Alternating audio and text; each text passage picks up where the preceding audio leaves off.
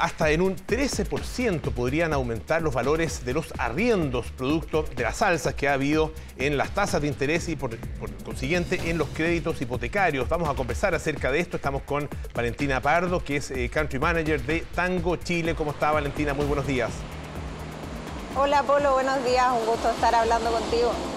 Eh, cuéntenos, a ver, ¿qué, qué, ¿Qué es lo que ha pasado en este, en este mercado? Hemos visto y lo hemos conversado acá en el programa eh, em, el efecto que han tenido bueno, distintas políticas que se han llevado a cabo y que han tenido como resultado el alza en las tasas de interés. ¿De qué manera se está manifestando eso también en el mercado de los arriendos?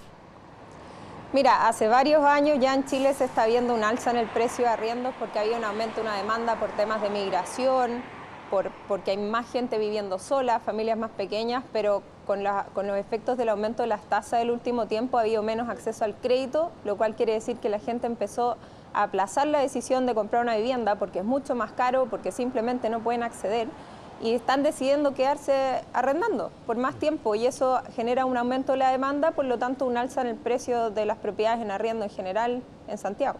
Eso ya se estaba viendo entonces, como, como usted dice, eh, Valentina, desde hace ya eh, algún tiempo, ¿no es cierto? Eh, y, se ha incrementado en, en, qué medida, digamos, en qué dimensión durante los últimos meses.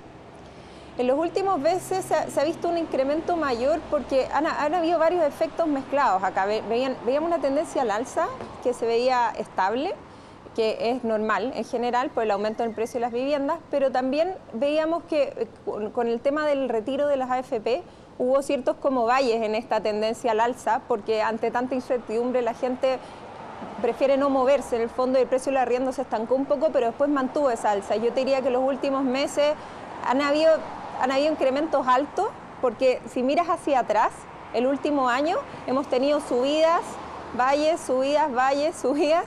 Entonces, los últimos tres meses me atrevo a decir que ha sido un 3, 4% por lo menos. ¿Eso eh, es solo en Santiago o también en regiones se está viendo este fenómeno? Yo diría que es más que nada en Santiago, porque en Santiago el déficit habitacional es muy grande, pero es un, es un efecto país acá. El, acceso al crédito afecta a todo Chile, no solo a Santiago. Claro, es eh, por supuesto una noticia muy negativa para todas las personas que requieren arrendar, pero eh, también tiene una parte para algunos por lo menos positiva, que son los, dueños, digamos, de eh, esas, esas viviendas, esas casas, esos departamentos que están pudiendo arrendarlos eh, a, niveles mayores. Ah, esto tiene obviamente dos miradas, ¿no? Sí, exactamente. Para la gente que ya tiene una propiedad, que la tienen arriendo, ya sea porque es de inversión, porque le quedó herencia, ellos están viendo un, un, aumento en la rentabilidad de esta inversión porque los precios han estado subiendo y toda esta gente está financiada a un muy bajo precio. Y eso tiene una doble cara también porque la falta del acceso al crédito y las condiciones económicas han hecho que hayan tal vez un poquito más de morosidad y dado eso es muy importante que tengan muy buenos administradores de sus arriendos.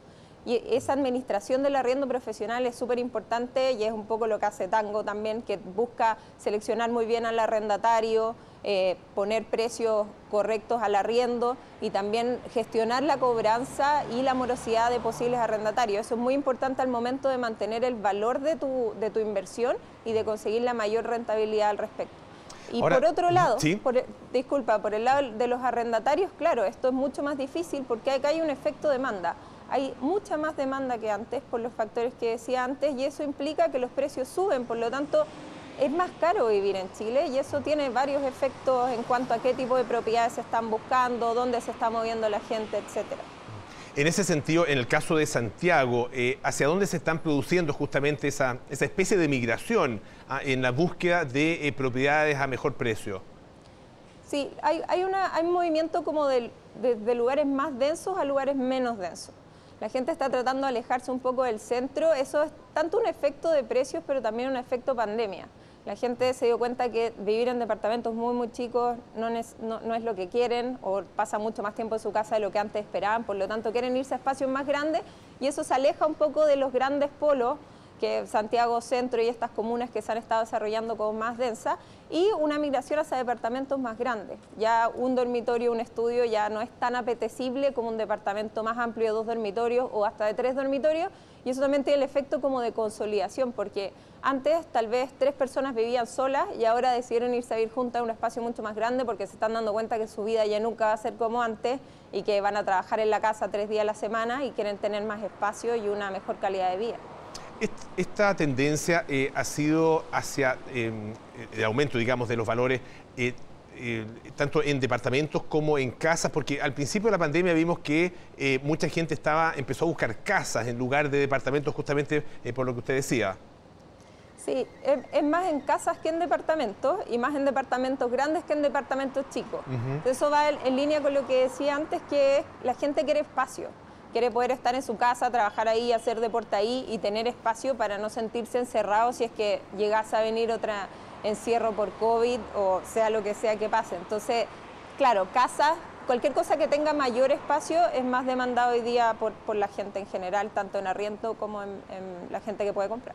¿Cuál es la recomendación para las personas que en este minuto eh, necesitan eh, o cambiarse de casa o tal vez arrendar eh, por primera vez?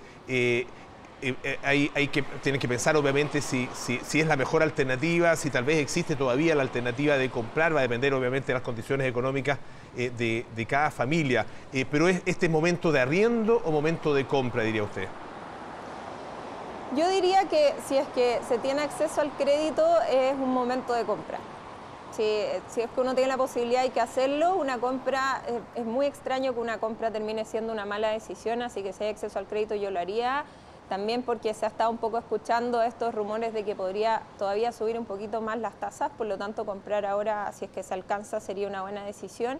Y si no, arrendar eh, es algo que también es tendencia. Ahora la gente ya no, no quiere amarrarse algo por el resto de la vida, no quiere tener que estar pagando un dividendo. Pasa mucho que la gente más joven, los millennials, quieren estar arrendando para siempre y no tener esa responsabilidad. Entonces depende un poco el estilo de vida de la persona, pero si alguien realmente quiere comprar, yo diría que sigue siendo un buen momento para hacerlo. Valentina Pardo, muchísimas gracias por estar esta mañana aquí en Tele 13 AM.